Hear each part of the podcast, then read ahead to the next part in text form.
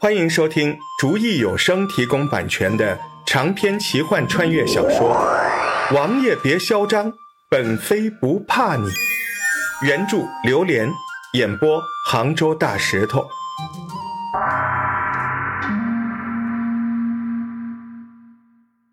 石爽心里很是庆幸自己及时回来，看来得过一个月才能再回到现代社会了。不过还好。看来时间相差也都是无几的。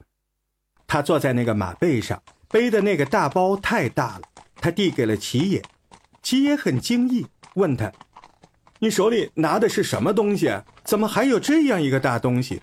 你走的时候拿的不是个布袋吗？里面装着几个宝贝，怎么一下没了？怎么，惦记那几件宝贝呢？”石爽问齐野。那几件宝贝是我送你的，我惦记啥呀？齐爷说道：“只是我不明白，你在那里难道还有什么地洞吗？或是什么地道吗？怎么去了这么一会儿，回来就背着这么大个东西回来？而且这个东西，我也从来没见过呀，这是什么呀？这些东西都是给你带回来的呀。等一会儿我们回到客栈，我就给你拿出来看看，都是你没见过的一些好东西。”都是给我的，小女子也学会给俺送东西了。齐爷看起来很高兴，他依旧倚在齐爷身上，齐爷用手揽着他，怕他丢了似的。这一会儿没见着他，还真以为他消失了，有些失而复得的珍惜在这里面，只是没有说出口而已。这两个人一搭一搭的，一会儿就到了客栈，依旧是齐爷把他抱下了马。又拎着他那个大包进了客栈里面的屋子，一进屋，石爽就迫不及待地把那些东西给齐爷向外掏。他首先拉开了双肩背包的拉链，这个就引起了齐爷的注意。这是什么呀？这个东西很值得研究，怎么一拉就把里面打开了？里面还有这么大的空间？齐爷很好奇地看着他这个东西，便问他。你到底是哪儿的人呢？我怎么从来没见过你这么稀奇古怪的人呢？在这里，哪家的女子也不敢到这里来。齐爷对他很是奇怪，世间还有这样的女子，这让他百思不得其解。我是哪儿的？当然就是这个时代的了。你是不会找出我的来处的。”石爽神秘的说道。“不过你也算是幸运。”遇到我，石爽边掏东西边跟齐爷说：“你看看这个，这是个指甲刀，把你的手伸过来，我给你剪一下。”石爽说完，便拉过齐爷的手，给他剪起了指甲。初期，齐爷还有意缩回手，看到他熟练的给他剪着指甲，便放下心来让他剪了。齐爷的指甲又厚又硬，所以他剪起来有些吃力。手指粗大，手掌厚实。石爽第一次拉着一个异性的手，既有些陌生，又有些熟识。他剪完后，就把指甲递给齐爷：“喏，这是我送给你的，平时用来剪指甲吧。”说完，石爽又掏别的东西，他又拿出了一双鞋子递给齐爷。他是照着齐云磊的脚的号码买的，看来应该是差不多。因为他感觉他的脚能穿上，他估计的鞋号。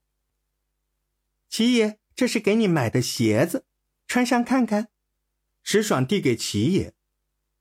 什么？这是鞋子？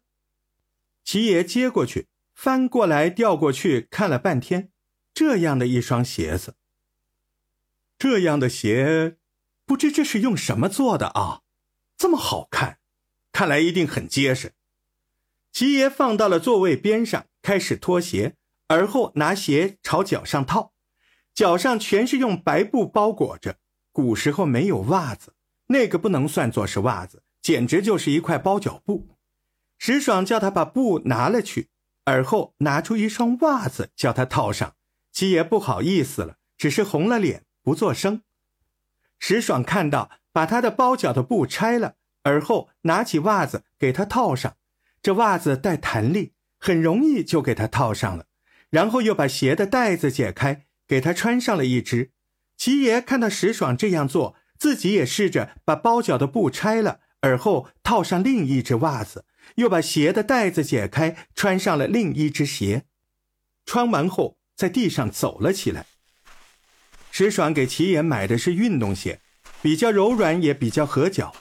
齐爷在地下走了几圈后，大叫一声：“太好了！”把石爽吓了一跳，一下子站起来，看到是齐爷夸鞋子得劲儿，他也乐了起来。石爽又拿出一些其他的小东西，他找出了斧子、锤子几样工具，也不知道齐爷用不用得上。而后拿出一块糖，剥了皮儿，送到了齐爷的嘴里。齐爷先含了一会儿，感觉这个东西 挺好吃的。便一下子咽了进去，这一下子让石爽乐坏了。问他怎么吃的，他说咽了。石爽笑了半天，肚子都有些疼了。而后问齐爷用不用这些工具，齐爷看了看后说：“这把斧子我认识，这个锤子我也知道，就是不知道这长长的东西是什么。这是一条铁链子，可以用来锁门或者拴什么。”石爽比划着，齐爷看着他拿出的这些东西，觉得很有些意思。虽然是一些比较实用的，有的还没有看过，不过他真不知能干什么用上。只有吃的他可以吃，别的他不知能做什么用。而后他想到，他如果是拿一些比较好看的藏品，也许还能行，比如一些黄金制品或白银制品，再或者是一些陶瓷制品。他把蛋糕拿出来给大伙儿分了，大伙儿都说好吃的很，就是不知哪儿做的，下次还要去买。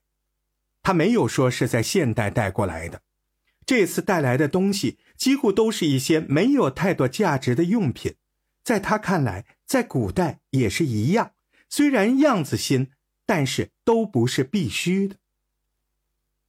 他把这包里的东西都拿出来之后，齐野等他不掏东西了，而后。拿起他不要的包，问石爽：“可以送他不？”